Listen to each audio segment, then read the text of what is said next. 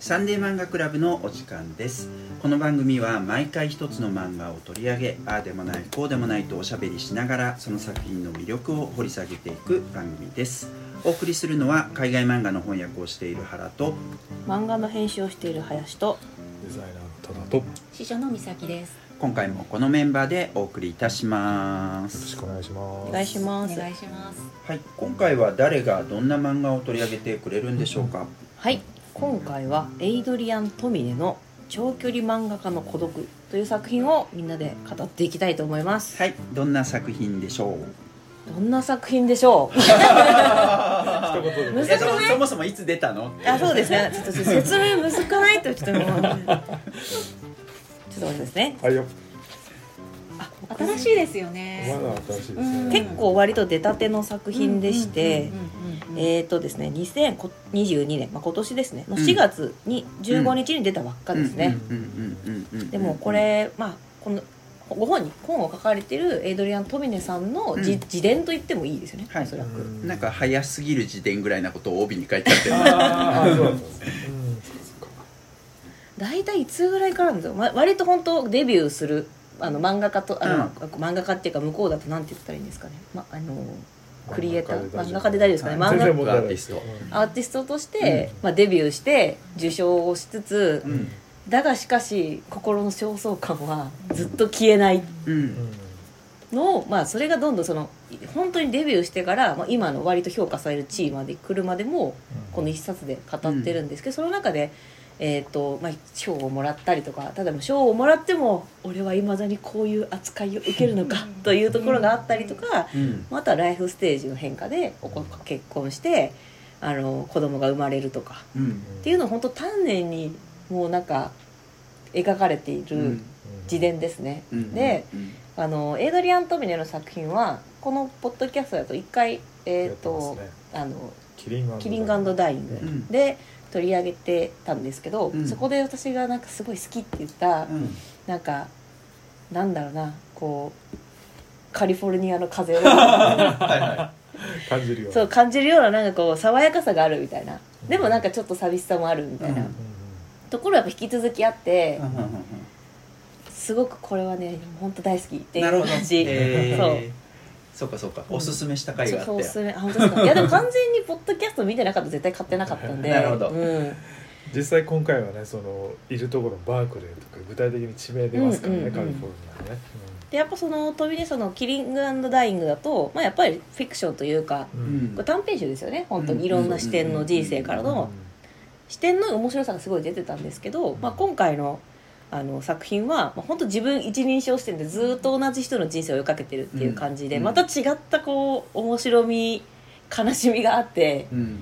もうね「ありがとうありがとう」って感じ。だから美味しいおかわりいただけましたみたいな感じですよ。えーなるほなるほどね。で皆さんと感想を聞いていきたいんですけど、うん。まず多田さんから聞きたくて、ええ。そ想定の話したいんですよこの想定うんえそうそう。俺俺がなんか言うことあるこれ。かっこいいよねとしかそうそう言いようがないすごいいい想定なんですよね、はい。ええなんかモレスキン調って言ったらいいんですかね、うん。こうちょっとさ本当にもうジャストモレスキンで、うん。ちょっとかっこいいなんて言ったらいいんですかこのええ。表1表4って言ったらいいのかな、えもあってこのゴムバンドもあって、ええ。もうまさにザ・モレスキン。ええ。でなあ大きい手帳みたいなそう感じそうそうそう。ですよね。そう。ゴムバンド結構重要なの？ついてることがこれあるとなんかやっぱ手帳感ないですか？モレスキン手帳感俺はいらねえなと思ったけど まあでも。うん邪魔だなと思ってまあ確かになんかスピンでもないもんね。そう。スピンはスピンでついてるでしょ。スピンはついてる、ええ。え本との想定凝ったなっていう形はそのバンドがあることによりお他と違うなって感じはものすごいするじゃないですか。これがなんか限定版なんだっけ？えだった気がする。正直図書館が一般的な図書館に入ってきた時にええビニールカバーとかけようって泣くと思うんですけど、まあそうですよね。確かに。ね。カバーがないんですよね。ええだからこう結構ザラザラ長長時間見てるとうん。劣化するかも、うんうん、でもなんていうかそういう手触りだったりとか、うん。ちょっとその薄いけど硬い表紙だったり、うんうん中の本文もずっと青い罫線が入ってるとか、そう。もうかっこよさはすごいですよね。そう。ですね。本当に個人のうん手帳を読んでるみたいな感じになるし、うん。ちゃんとこれラ伏線が最後に、あそうですね。そう。つながってんのなぜこのも形なのかそう。なぜこの想定にしないといけないのかっていうのがちゃんとすごい意味があって、なんかもうエクセレントやの本当にちなるほどね。なみになんかアイズナー賞もとの想定賞的なやつを取ったらしいですね。あそうなんですね。なるほど。ねいや実際この前にも例えばその女性のそのグラフィックノベル作家のジュリー・ダッシュとか、うん。もうあのこういういわゆる罫線の入ったメモ帳みたいなその想定で、うん。あジュリー・デューセかな？デュッセイ、うん。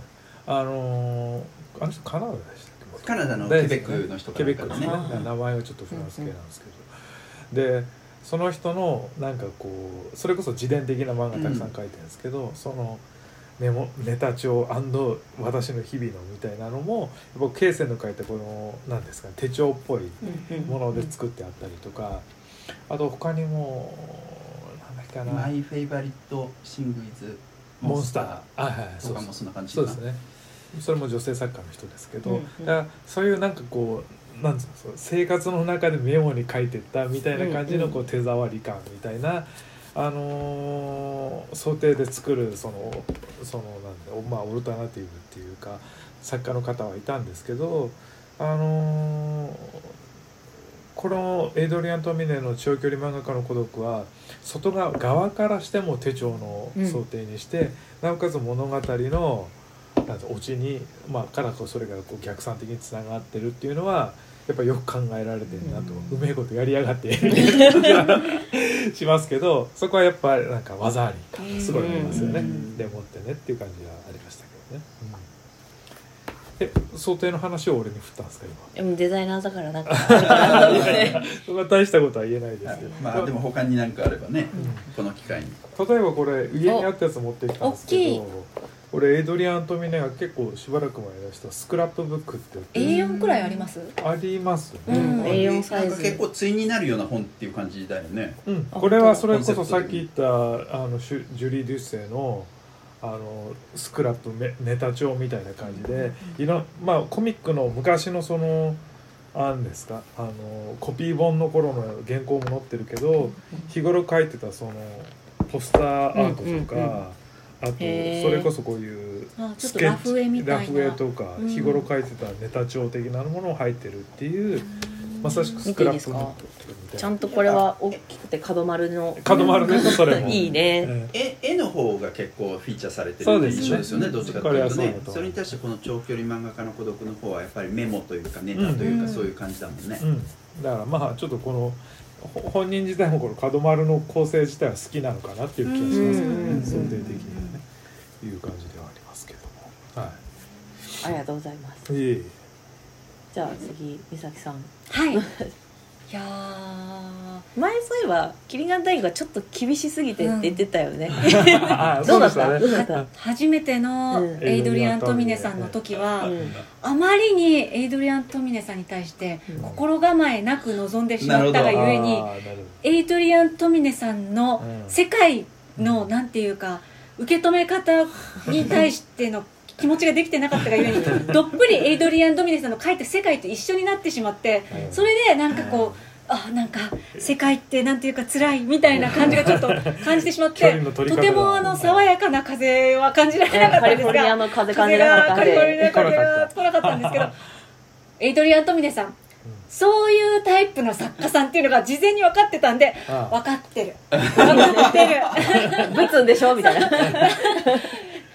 この作家さんに対してあんまり没入すると、うん。この作家さんのなんか目線に飲まれちゃうっていうのが、うん。自分自分の場合はそういう風になっちゃうっていうのが分かってたんで、あーゼロキャリこれちょっと心を落ち着けてうん。ちょっとこうペラッとめくる感じからいこうみたいな感じの あまあらかじめの猫をこう距離を取りながらあそうそうですそうですそうです。これは物語書かれた物語だっていう感じの心の距離感警戒してるな。だいぶ警戒で読むことによってやっと、うん。あのあなるほどね彼はこういうその創作に対して、あのなんていうか大変さがあったりそんな自分が生きてることっていう事態に対しても、なんていうか人と人との間でこう気持ちをこうちょっと辛くしてみたりとかうん。他の人に対して気を使ってるのがうまく届かないっていうことがあったりとか、うん。そういうことを気に病みながらも人生を過ごしていくんだなっていうところのそうかそういうね味わい深いなーっていうところまでうん。いけましたよ。だいぶだいぶ話し合いが、うんはい、近だいぶ、あのーエイドリアン・トミネさんの作風ってうん。中でもこう自分もおっしゃってるんですけどあんまり悲観的になりすぎずに生き生きていきたいのにみたいなことを確かおっしゃってたと思うんですけど、はい、でそういうのにあんまりどう没入しちゃうとただただ辛い。なんていうかああこんなこともこんなこともあってみたいな。なんかサイン会で名前間違えられてとか、まあ基本的に内容的には毎回俺がひどい目にあってチッとかうーみたいになるみたいな話ですよね。なんでちょっとそういうこう対象との距離感を置いて読むことで えあの物語としてえうん。孤独かーって言って読むことができましたそっか、はい。そうそういう感覚って日本の漫画ではあんまり味わわないんですか？それがなんていうか自分に合わないんじゃないかなとか、うん。なんて言うんでしょう。これは多分あんまりど没入して読むタイプの話じゃないみたいなのがなんて言うんでしょうね。絵柄だったり、うんうん。なんていうか構成とかでなんとなく多分察してる部分あなるがほどね。それがなんて言うんでしょうね。日本でずっと暮らしていくと自然とその同じ生活感にいた時にあここってあんまり治安良くないなとかうん なんかそういうのが自然と分かっちゃったりすると思うんですけどなるほどね。海外に行った途端一回リセットされてあそれそうだなんかそれそうだなんていうか知るべきことが多すぎてそういうことまでエネルギーが回らないみたいなのにちょっと似てて面白い。急に外国の漫画になった瞬間何もかもがフラットな気持ちでそこにまっさらにわーって飛び込んじゃうんで前回のエイドリアン・トミネさんはそのこうなんていうか苦悩とかにわーって巻き込まれたって感じでしたね。まあ実。際はいトミネの絵柄自体はこうフラットっていうかそうですねそういう感じ淡白で。淡白なはい描き方しますもんねはい。なるほどなるほど。面白いな。面白い人の感想面白ってなる。いすみません。えいうんえ江原さんどうですはい。あのー僕すぐに買ったわけじゃないんですけど、まあ、そもそも英語版がね出てるってのも知ってて、うん。持ってる人も周りに何人かいたし、で、えっと、日本語版出てすぐに買ったわけじゃないんですけど、うん。えっと、しばらくしてから買いました、うん。えーで、えっとまあ、読んでみて当然のことながら面白いんですけど、うん。まあ、どっちが好きかって言われたら俺は「キリンガンダイイング」の方が好き、うん。やっぱフィクションとして完成度があるうん。し、やっぱ多面的なものを見せてるからね、うんうんまあのこういう作家の自伝的なものってあの、まあ、日本にもあるしアメリカにもあるしヨーロッパにもあるし、うん。あのそういうものとしてはとても面白いし、えっと、そういった作品の中でまあいろいろありますけど特に有名なものとしては、まあ、マウス。マウスはまあお父さんの話だけど自伝でもある、うん。えーとかそれからマルジャン・サトラピの「ペルセポリス」とか、うん。こういったものに比べてなんとつつましい話。そうだね。マジしょうもね。話をしてるっていうかさ。生活密着型。サイン会に人が来ないみたそいうな自尊心が傷ついたみたいな話に本当終始してるところは信頼できるっていうかいいなっていう。でその作家がさあのまあ長らくねこう頑張ってやり続けてた挙句日本で出たら江口久志の帯の推薦文がつくとかさああそうか。アラン・ムーアとリチャード・マグワイアがねコメントを寄せててそれからあと「コヨテ・ドッグガール」って割と新しいうんなんかこうコミックスかな？うん。これちょっと俺詳しく知らないけどうん。でも誰かが触れてたような気がするなその人があの作家がね触れてるとかそんなところまでたどり着いてそう。それでもまだ自尊心の悩みを抱え続けてるみたいなね。まあどんだけ病んでんだこいつはみたいな。イジイジイジイジしてますからね。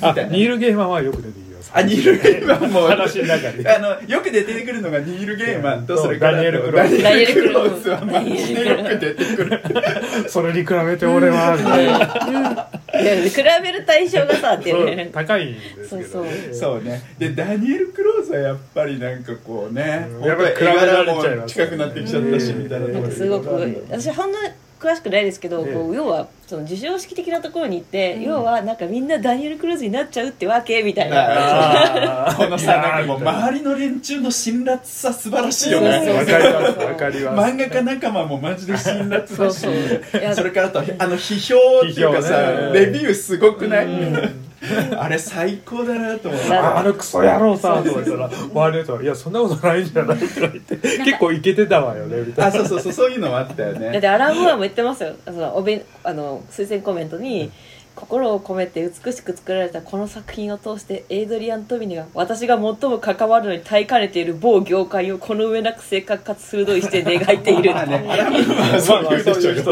だから本当なんだろうなってこういう嫌味なこと言われたみたいな、うん。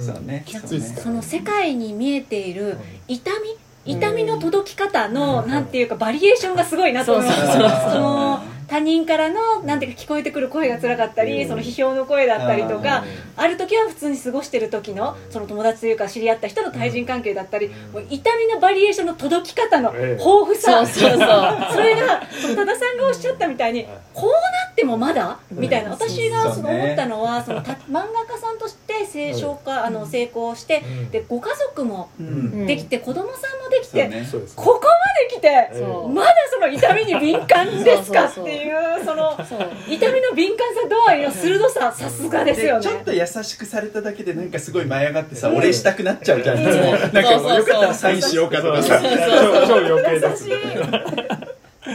どっちかっていうと漫画ファンなんだよみたいなこと言われたりとかね。で本当ポイントなのはその逆にこれから読む人は安心してほしいんですけどなんか漫画が売れなくて辛いみたいなことあんまないんですよね。そうそうそうなんですよね。順調に割とキャリアアップしてるんですよ。そうそうそそううなのにっていうね。そう。ねでもさやっぱこの95年のこれななんだっけちょっと媒体忘れたけどレビューですごいあのクソみそに言われるやつ。このやっぱ言葉はたまに俺もレビュー書いたりするからさすげえなって思うんだよね。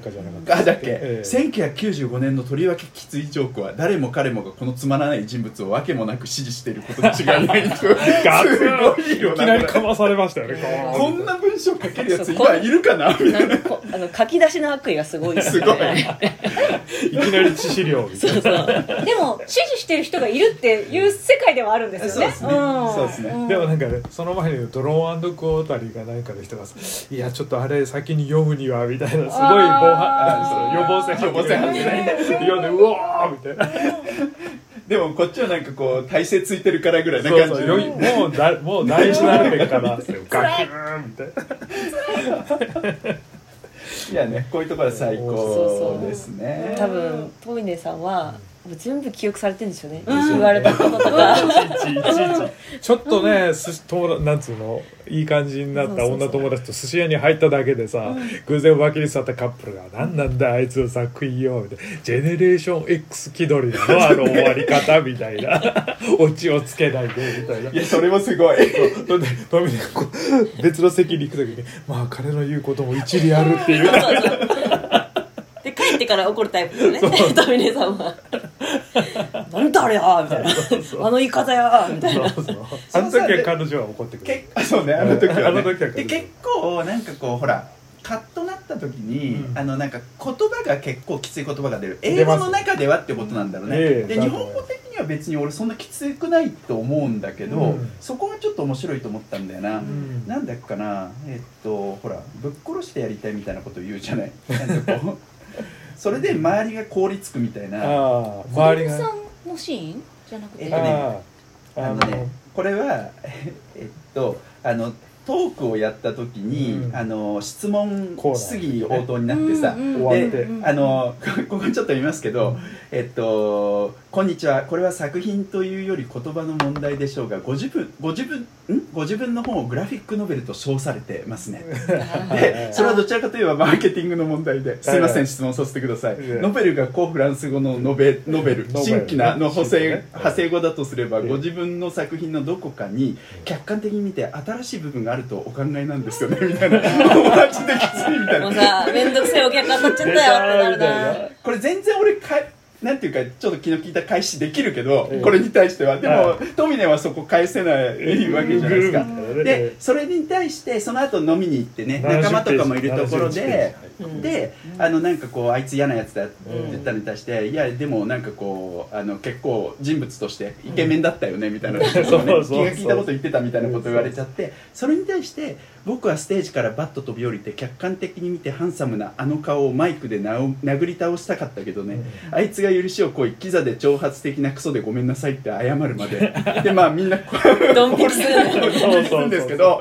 ここれやっぱドン引きすんだね。アメリカってね。あり日本だと俺ありのような気がするけどね。どうだろでもこれはほら自分の視点で書いてるからもうもっとさ危機迫った言い方してたじゃない？あ そういうことなのかな？目がいってるとか。そうかそういう情報もあるとかものすごい大声で言ってるとかだったじゃないかな絵で絵で自分でコミカルやする時にはこれぐらいになってるけど。なるほどね。えこれはトミネの登場人物っぽくてすごく良いそう。そうそうこういうやり取りは。でも英語でもねよくよくねこうかましてくるクソ野郎っていう文化っていうか、ああなるほど。えーやっぱこういうその特に漫画なんかだと出てくるっていうかそこまで日本語コミュニケーションでやらないみたいなところの言い方があるからその嫌な感じが出てるのかなって気がしますね。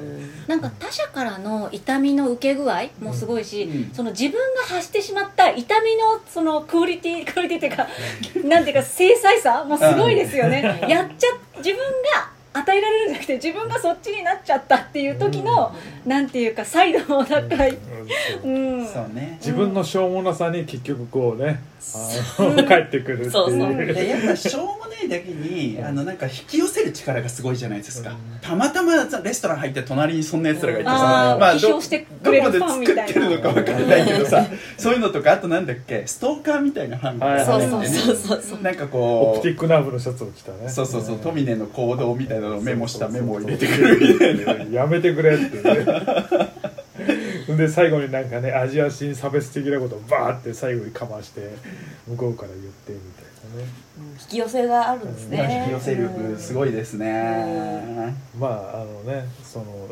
なんて言ったって子供の頃から始まるんで蓄積量もすごいと思うんですけど、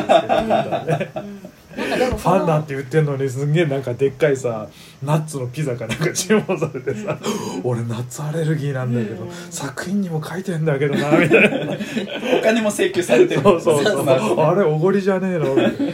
かさなんかそのやっぱ子供の頃のはところから冒頭始まるんですけど、そうその85年くらいそうそう転校してきてコミックスの話、82か。うん。うん82か。コミックスの話バーってして友達が本当誰もできない。うん。えでやっとええ。なんか話しかけてくれる子来たと思ったら、ん。なんか先生が話しかけてあげるって言われたからみたいな。つうか本人が気づくんだよね。あ本人は気づくのか。先生に言われてきたのっていう。やっぱりこのこういう痛みに敏感そうそうそうそう この年にして。そう。そう、うんでもそれが本大人にも続いてる、でもなんかそこのなんかいやらしくないんですよね。なんかトミネさんのなだからかなんだろうな私はやっぱここがすごい好きでちょちょっと引いてるけどう、なんかべちゃべちゃしてない感じって言っんですかね。ん。でもそうそう。ねだから湿度は高いんだけど なななんだろうななんかうん。なんだろうななんか嫌な感じじゃないんですよね。なんか、まあまあ。ユーモアが多分、ユまあーモア成分が高いからだと思うんですあの読者としては笑えますよ。そうそうあのまあ実際僕トミーネはそこそこ読んでると思うんですけど、うんうん。昔から。あのまあ自虐ネタもあるし、うんもうなんていうのこういう嫌嫌なシチュエーション話みたいなの山盛り書いてる人なんで、その精度はすごく高いと思うんですけど、特にこの作品が思うのはだいぶべちゃべちゃさがないんですよね。あうん、やっぱり作品ちょっとオチ言っちゃうんですけど、で嫌な人は聞いてほしくないんですけど、あるちょっとしたことで俺もう死ぬかもしれないっていうのがまあ最後に来て、うん。それでなんていうんですかねもう子供もいるし、うん。二2人ね女の子、で奥さんもいるしっていうんでそれに最後になんか僕はこれからあこれを読む頃には僕はもういないかいやそういうことじゃないみたいな。感じで素直にそのなんていうんですか飾り気なくだからメモ帳なんですけど、だから自分の生きてきたことみたいなことをあのなんていうんですかね全く飾ったりとか作品にしようとか、そういうもの取っ払ってすごいこうシンプルに自分のなんとかまあなんかいろいろあったけどさみたいな、うんでもまあ頑張って生きてよみたいな文章を書くっていうところからスタートしてるから。なんですかね今までの嫌なことそこから振り返って 今まであった嫌なこと書いてんだけどちょっとやっぱり今まで書いてきた自虐ネタとか辛かったネタよりももっとなんていうか達観してるっていうか、うんうんなんかそそういうのもあっての俺の人生だったけどさとかうんいう感じがあるんで、なんていうんですかね全体的にそのトーンが明るいんですよね、うん。作品のまあやっぱほらキリングダイイングキリングダイイング以降っていう感じはあすごいです明らかにそれはあります、うん。明らかにそれはあります、うん、だからそういう意味ではその作品的飾り気は本当にないんで、普通に読んだらなんかすごいさっぱりしちゃったなっていう作品感じはあるかもしれない。ねそれこそ古いファンだったらね。そうそうそう。面倒くさいこと言ってくるあそう最近のトイレはもう。商業主義だよみたいなそうそうそう。ダンクローズの丸だみたいな。じゃじゃなくて。だから読み応えはすごくシンプルで、あなんか毎回この東洋系のまあそこそこ売れてるけど、まあ、マイナーな漫画家が毎回ひどい目に遭うっていう まあそれだけの話で結構なんていうか楽しく読めるうんうん。感じではあるんだけどなんつうんですかね結構なんていうんですかねそういう意味で言うと、まあ、その4,000円とか5,000円近く金出して読むにはなんか内容軽すぎねみたいな気がするけどでも今までのを読んでそのエイドリアン・トミネがどういう人で今までこういうものを書いてきてっていう人がなんかこういう感じまでなんつうか素直になった。うん。っていう意味ではそのサーガとしてはすごく美しい美しい作品だから、ある意味ではすごいレベルの高く高いうん。あの作品読者側に求めるものが高い作品かもしれない、うん。あこんなに大人になったんだじゃあみたいな感じ、うん、ある意味ちょっと悪悪抜けちゃったかもなうんぐらいの感じではあるかもしれないけど、初期トミネ作品って本当多田さんが持ってきてくれたやつをパラ読みぐらいしたんですけど、でも私やっぱ初期の読めないんですよね。ちょっとちょっときつい。きつい。つい。ドロドロが。まあ前回もねちょっとご覧になったかもしれないですけどうん。はいはいはい。本当になんかこう神経質な線っていうかね不安な感じはすごいする。えでなんか本当よくあるなんかちょっと苦手なえタイプ。オルタナティブコミックっていう感じ、ああなるほどね、でもやっぱキリヤングダイイングはやっぱはい。以降だよなって、うん。そうね。確かうん。そうね。なんかまあままた別の視点から言うとやっぱり漫画家っていうものが社会の中でどういうような感じでいるのかっていうとちょっと大げさだけど、うん。でも90年代ぐらいからだっけ、うん。そのデビューして95年とかそれあたりから始まってんのかな、に、うんえーでそのあたりから漫画家が社会の中でアメリカ社会の中でどういう存在なのかっていうのはなんとなく見えたりするじゃないですか、うんでサイン会やったりとかさ、はいであのこれだけ名前がある人なのにサイン会全然人が来ないとか。であのーコミック専門店でサイン会開いてくれんだけど、し桜で仕込みがいるとかさいや誰も来なくてさ呼んでくんねって。脇にセスが来てて、まあ、この人もオルタナティブコミックの人なんでずっとタバコスパスパスパスパスこれもあ面白い。そうなの？あれセあれスなの？セスだと思いますよ。あ、ん。そうなんだ。あマネージャーとかじゃねえんだ？じゃなじゃないと思う君のためにポスター貼ってあるさイエローバスタードって。いうね。ひどいよねこれ。最高の冗談だひどいよね冗談ですよね。フランク・ミラーも出てきます。そうなんだよね。でやっぱそういうのちょっと面白いなっていう、うん。でなんかこうとはいえ普通の人で、うん。あの子供もでき奥さんもできて子供もできたら普通になんかこう食事とかもするとかさ、そうそうそう。こうさすがになんかこんな感じのものはあんまり日本の漫画でうん。読んだことないかな。うん確かに。グラノーラバー食べたいキャーみたいな。ね子供がね とにかくうるせえっていう。うるせえ。うん漫画家さんの自伝漫画はいっぱいあると思うんですけどね。まあそうではなくてですか、うん。そうね。なんつったらいいんだろうな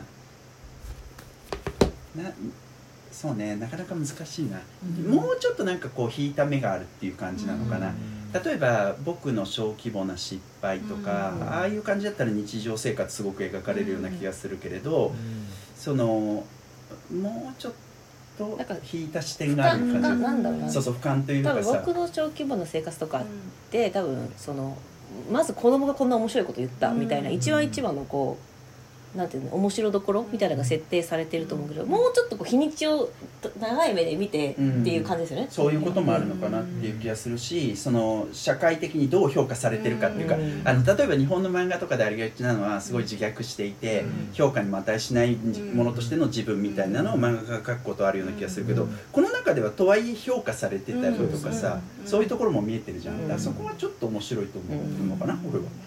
やっぱりその最後の部分が効いてるっていうか、いざ俺が死ぬかもしれないってなった時になんかすすごい書き残した漫画を書いてやろうとか、うん。こんな実験的なこのコンセプトをやってやろうとかじゃなくて、うん。みたいな。なんかなんかももっとなんか人間的なもっと生きたいなとか、うん。子供とかが気になってみたいな。だからそういう意味では富根はやっぱり今まで非常にこう実験的なこともものすごいやってるし、ものすごく読者に対して、まあ、前原さんが言ったようにちょっと傷つけるような、うんそういう作品とかもあるけどもなんていうんですかねそういうことじゃないっていうか、うん。もっとシンプルに自分が生きてきたことをそれこそメモ帳に書くっていうか、いう感じの飾り気のなさをすごく感じます、ね。うんうん。ここでなんかかましてやろうとかそんなんじゃなくてみたいな。でもそれがさっき言ったなんかえぐみ消えたなっていうのは そそういう部分。そうそうそう。だからそ小綺れ麗にまとめるようになっちゃってみいたいな。やいや違う違う。俺はこれは評価してるんですよ、うんうんもちろんもちろんもちろん。そうそう評価してんだけどその流れじゃないとなんか普通の話じゃないってなりかねないっていうかあそなんていうのそこまで死を覚悟して初めてこれが書けるっていうことにすごくこの作品に意味がそうですね。まあね、一番最後結構長いあの独白、うん。奥さんに 話してるだけど奥さんは聞いてるんでっていうところも面白いけど、うん。そこでさだからこれまでは漫画に取り込むこと以外は余計なことだと思ってたみたいなことを言うんだけど、でもそうじゃなくてみたいな、うん。今はだから生活が愛おしいみたいな、うん。とはいえ最後に、うん。あの漫画を描き始めるところに行くわけじゃん、うん。そうですね。ここがだからやっぱとはいえ描くんだっていううんとこがやっぱいいとこだよね、うん。ねうん。そうね。だからまあうん。うん。多分私がトミネにハマった理由もなんかそこの結局変われないみたいな感じとか、なんかこれ前も言ったかもなんですけどなんかいろいろ失敗するんですよ。よし頑張るぞ今日からって言って一歩目からこうつまずいちゃうみたいな。そうね。でもなんか笑ってもう一回歩み出すみたいな、うん。いじらしさというんですかね、うん。なんかそのたくましさというか、うん。なんかそこはやっぱすごい通底しあのキリングキリンガンダイイングとなんか通底してる感じがして私これはめちゃめちゃ美味しくいただいたんですね。ね。なるほどね。そうね。あとはさそんあんまりなんかこう掘り下げないけど漫画家の孤独っていうことは言うじゃないですか、うん。でもそれは本当孤独だとそうなん思いますよ。だよね。だからそれはやっぱいいよねこれね。うんなんかたまたまインタビューに来てくれたさ若い女性のなんかこう編集者とかがいたらやっぱちょっと仲良くなりたいみたいな欲が出ちゃってそれで失敗するじゃん。いやそれはわかんない日本の漫画がそうかとは限らないけどやっぱ賞を受賞したしないとかうん選ばれたけどだからよだからノミネート大賞にはなったけど受賞できなかったとかあそうそういう意味の孤独とそうかあなんかエとかルティングだからやっぱどんなに評価されても よしこれで満足みたいになんないみたいな。やっぱ長距離漫画家の孤独はね本当あるとは思いますなるほどね、あの一つね、そういう悪い冗談でさアングレム国際漫画フェスティバルで最悪だよね。あの賞をあの取ったっていうのが出てきたじゃん。俺あの時アングレムにいてさ。でたまたま、うん。でそれは本当みんな非難合々だった。ああのー全ての賞についてええこれが取りました冗談ですみたいなの全部やったんだよ。うわーそれえげつないね。あでも本当にあったんだ。本当にあったことだよそれ。ででそれ呼ばれた人もノミネートされてた人の中からってことですよね。全然そうそうそうそうでトミネはアメリカにいたけど、うん。あのフランス人とかでアングレムによく人,、人たちだったら会場にいたの、うん。であの撮りましたって言ったらわーって歓声が上がるけど、うん。うんあの冗談ですみたいな感じになるんで。そそれがなんかね LINE かなんかでそういうメッセそうーそうそう。ジアプリで。よかった行かなくて それのねあのーこれ日本かあえっとアメリカかな。うん。アイズナー賞版があのアメリカのあのフランク・ミラーがやってくれるみたいなね。名前呼べねえなこいつエイドリアン誰？みたいな。やめろよ。しかもさあの富根がその前にまだ自分で勝手にちょっと上げちゃってるわけ、まあ今はミラーの作品とか読んでないけどさ。昔はもう「デアデビル」からとりあえず何でも読んでた時期あったよね子供の時ってちょっと住んでる世界変わっちゃったけどまあ壇上に上がったらあの今だったらちょっとありがとう的な気持ちになれるよねみたいなさ ところまで一回自分で上げちゃってるから、その後のなんていうの落差が。ガクーンみたいな。うん。そういうのがなさっきのアングレムも何度もあるんですよ。そういうのが何度も何度もなんかある種のなんか自分の期待も捨てられないけど、そうそうそうやっぱ自己評価もすごい厳しいからここの揺れ動きがそうそうそう。もうすごいんですよ。そうね。そしてトミネのなんかこう名字読めない問題根深いね。そう。アメリカにトトミーネとトミネトゥーマインとかね。トゥーミーンとか。なんでだろう。でもトゥーマインって読んじゃう気持ちは分からなくはないかなあーわかります。トミネ英語読み的にはね。あそうだね。確かに、トゥーマイン。トゥーミうんでも最近じゃないですかちゃんとその英語圏じゃない人の発音ちゃんとしようみたいな、うん。アカデミー賞でも確か批判があったんですよねンそうかそう韓国のかそうか。やつなんかさすがにちゃちゃんと呼ばないのは失礼じゃないみたな、ないるほどね。確かに。なるほどね。まあ、変わってきてると思うけどね、まあ今ほらインターネットってさ発音とかも確認できたりするじゃない？うん。だからやっぱそういうのもすごく大きいような気がするよね。まあね。あ発音や喋り方いじりっていうのはやっぱねそういうところ基本だからやっぱりさ、うんこれさ前も話したけど本来は遠峰さんっていう日本語から来てるって話じゃん、でも遠峰本人はどう発音してんだろうね。ね英語で どう自覚してんのどうどうする？もトミネうトミネ自身が揺れてたりしえてでもこういうね。そう時代によっては。どどうせ通じないだろうと思って最初から「あトゥミーンです」みたいな。言ってる可能性ある？よこいつだったら。とかなんか「トミーネです」って変えてこういやお前が結構揺れてるからみんな混乱してんじゃねえかっていうのもあるかもね。ね どうなんだろう？遠峰っていう発音してんのかね？それともトミーネとかなのかさ？トミネ。まあね。トミネって言ってるの気はしない気もしますけど、うん。どうなんですかね、ね聞いてみたいよね。うん。案外やっぱ人の名前ってさ自分で言うんじゃなくて、うん。あの人から言われたりするじゃない、うん。そういう偉い人とかって、うんインタビュー動画で他の人が言ってるのはありそうだけど、自分で「トミネ」まで言うかどうか分かんないからそうですね、だからね勝手にあアメリカ式でねトミーでいいかいみたいになりそうだよね。トミネもうね。ファミリーネームだからならないのかな。確かにな、うん、いやでも本当次回作何書くか分かんないけどええ。楽しみだな。ああ。ね。ででもやっぱあれっすよね。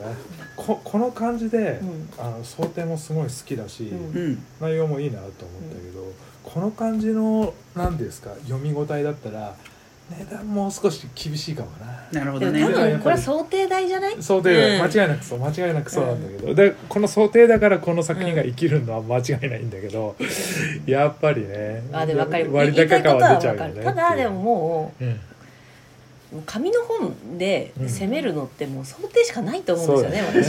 なんか。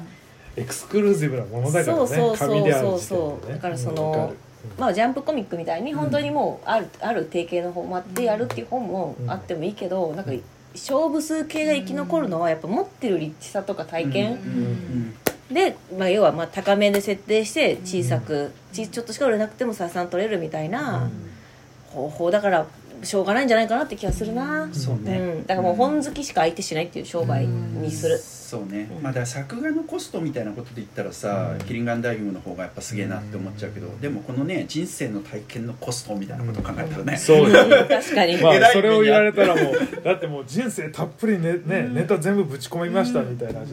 だからすごくいい本だけどやっぱりこれを読むには先に他の作品を読んでるのがやっぱり、あ本当そね。それはそう。うんそれが大事だと思うなってそいうう気がしますね、うん、その分味わいが出る作品じゃない。うん。いきなりねエイドリアン・トミネ読みますっつってここから読ませられるとどういう気持ちあれなのかね、確かに。思ったよこれ面白いの？みたいなことになっちゃうよねうんそうそうそう。これ私はこれだけ単独で読んでも、うん。その彼の、まあ、作家としてうん。あの漫画家さんとしてうん繊細な気持ちでうん。周りと向き合いながらそれでも向かっていくっていうこれ単独でも十分にうん。私は面白いと思います。あのイドリアン・トミネさんを知らないからこそなのかもしれないですけどうん。思います。ただ聞いてて思ったのはあの音楽やる人みたいと思いました。ほ音楽やる人っていろんな歌お若い頃はアイドルっぽい歌歌ってでもそれからなんか自分で曲作ったりとかしてっていうのとうん。そのその人のなんていうか立ち振る舞いとかがすごくなんていうかファンの目線に入ってくるじゃないですか、はいはい。うんその人生経験とかを別に、えー、と歌ってる本人には声には関係ないのになんていうか彼の生き様をそこに見たりとか、うんうん。そういうなんて言うんでしょう彼の人生そのものが作品の中に一緒に織り込まれてるっていう時点でうん。なんかなんて言うんだろう漫画家さんであって漫画家のなんですけどこんなにその描いた人の姿が反映される一冊って確かに珍しいのかな？なんか「エヴァンゲリオン」見た時にみんな「安野さんよかったね」って言ってた あの感じ？確かにな。ちょっとそういうところはその作家さんを知ってたらより面白いのかなとは思います。うん。まあうんでやっぱ日本の漫画のねなんかこうフィクション中心で雑誌連載中心っていうところとはだいぶ違うあり方だけど、うん。でも日本にもこういう作家さんがいないわけではなかったりはするんでね、あの日本のシーンのパートもあるんであこれ最高ですね。日本のねあの書店来日してええ。サイン会したけどサイン会をやるっねていうね。ありがとうございます。ぜひこれ。Please you sign book Thank you no favorite book なんで Please you sign まあなんかねファンを自称する人が俺の俺じゃねえ本を持ってきてサインをね 要求するっていう。しかも別に悪気なかったんですよね。そ Very sorry いやでもここは あの書店さんが、ええ。それちょっと違う本ですよ。失礼ですよって、うん。ちゃんとちゃんと書店が、フォローしてね。さんが言ったから仕事してんなって思いました、あのままだったら地獄になってま地した。獄ですよ。下手したら書いてるからねそういうの。違うのになって思いダながら。ンクローズとか書いちゃって。あーでもこのシーンあれですよね。みんなが優しいのにうっかり傷つけ合っちゃうみたいなシーンですよね。そうね。そうね。ん確かに。それはそうですよ確かにね痛みのパターンもあの明らかに傷つけようられようと思ってるその厳しい言葉だったりに傷ついたり、こんなふうにみんな傷つけようと思ってないのに傷ついたり痛みのバリエーション。いやいやでも帯情報なんですけど、なんかその A24 今話題一番映画好きが今好きっていう A24 っていうプロダクションとアリアスターまあ、ミッドサマーの監督ですね。あのプロダクションによるアニメ化決定って書いてあるんです。け どこれアニメ化するんかいってよくわかんないけどねどうなんですかいやなんかしかもアリアスターが不不穏すぎるって。もっと悪意の部分がなんか嫌な感じに強調されるんじゃないかみたいな。そっかそっか。途中でねなんか全然関係ない。あのウィルソンの映画ってさそろそろできたって。ダニエル・クローズだよみたいな。シーンとかもあるけどね、私これアニメになったらうん。5分番組でずじゃないと耐えれないかもしれない。あちょっとずつじゃないとねうん。致死量に、うん。あんま動かないタイプのアニメだったら面白いかもな。あで実写でいいんじゃないかって本当思っちゃうけどね。実写は多分なんかその人が動くことによって情報量とかあるんで、うん。あの実写映画だったらいけそうな気がするんですけどアニメっていう洗練されたものでその自分でページをやめたりとかなくこのなんていうか心の傷つき具合は次から次に90分とか見せられたらなかーなか最後によっぽどよかったねっていうのが来ないとカタルシスがなくて なんかでも息が辛くなってでもアリアスターでしょ？最後なんか書店燃やすとかするんじゃないの？あのこれまで俺を逃走してきたやつらなるほどね。と一緒に紛争だっつって にっこりみたいな。ちょっと面白いかもね、多分もう嫌すぎるほどサイン会人来ないみたいな。なんかもう何時間経ったんだ？5分しか経ってないみたいな。でもその地獄は俺もちょっと経験したことあるよ、えー。あの書店イベントとかでさ全然人来ないとかさだから分かるよね。まあいやサイン会は鬼門ってことですね。サイン会は本当ね。本当サイン会ってさまあ一瞬で終わらせますけどこの話、うん。書店も別に儲かんないんですよ、うん。サイン会って別に、ねうん。むしろそこでスタッフ23人つけるだけで赤字なんですよ、ね。だってあなた考えてみなさいよって1冊いくらなのってこれ、うん。100人来たところで売り上げ100万もいかないでしょみたいな。うん。そう。ででも意外と作家さんはやってあげてるって思ってる時もあるから、うんね。ででも書店もやってあげてるって思っバイトとかてるから、特にね。そう。だからこういう時にその嫌なことが起こるとお互いき傷つきが発生するんですよ。やってあげたのにってお互い思ってさ なんかねもうこういうことはねなくしていきたいよね。なくしてじゃあ場合編集してみたいな。書店員さんの生の声を。あのね私はたまたま当番に当たったスタッフに過ぎないの、いい。客が少ないとか超気まずい観客参加型の朗読とか私のせいにしないでよって。まあそれももうごもっともなんでグーの音も出ないこれがさっきのお互いやってあげてる問題で。す よそうそしてめちゃめちゃ傷つくトミネさん。というわけでぜひ、えあの皆さん今日はエイドリアン・トミネという名前だけでも覚えて帰ってください、はい、えー、ということで今回はエイドリアン・トミネの、えー長距離漫画家の孤独えーという作品を取り上げました、えー次回は誰がどんな作品を取り上げてくれるんでしょうか？はい。次回は私美咲が「縁の手紙チョひなさんチョ」でマガジンハウスから出ています、はい、韓国の漫画ということでね、はい。ちょっと海外漫画が続く珍しい展開ですねはい、えー次回はその作品を取り上げたいと思います。ということで今回の「サンデー漫画クラブ」はこれでおしまいです。以上原と林とただと。美咲でした。また次回お会いいたしましょう。それではまた。また